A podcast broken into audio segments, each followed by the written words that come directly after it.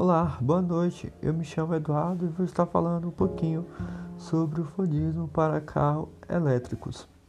Bem, como sabemos atualmente, os motores elétricos automotivos são produzidos principalmente em pequenos lotes ou com baixa produtividade em fábricas apenas parcialmente autom automatizadas, linhas de transferências especializadas, mas muito inflexíveis e onde não é incomum encontrar processos ainda sendo realizados manualmente.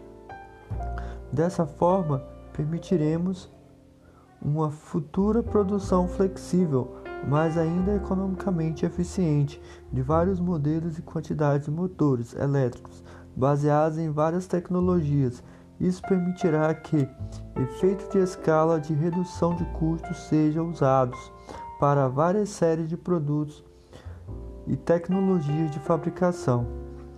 O que é o Fordismo? O Fordismo nada mais é, meu amigo, que um processo produtivo idealizado por Henry Ford, que foi uma revolução que viabilizou a expansão na indústria automobilística, responsável por impulsionar a economia mundial por mais de um século.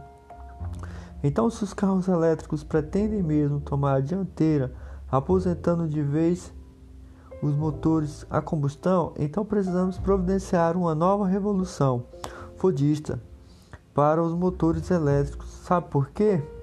Eu vou lhe contar por quê. Porque atualmente os motores elétricos automotivos são produzidos principalmente em pequenos lotes ou com baixa produtividade em fábricas apenas parcialmente autom automatizadas em linhas de transferências altamente especializadas mas muito inflexíveis e onde não é incomum encontrar processos ainda sendo realizados manualmente. Dessa forma, será possível uma futura produção flexível e mais economicamente eficiente de vários modelos e quantidades de motores elétricos, baseados em várias tecnologias.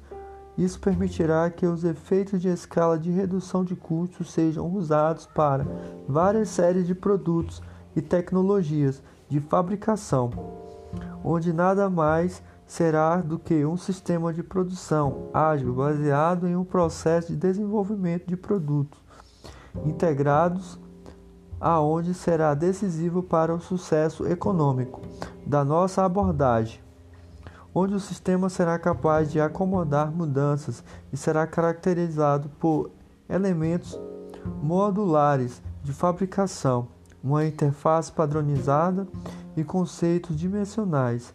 Dessa forma, ele poderá responder com flexibilidade às mudanças nos requisitos do mercado de tecnologia. E esse foi o meu trabalho. Muito obrigado.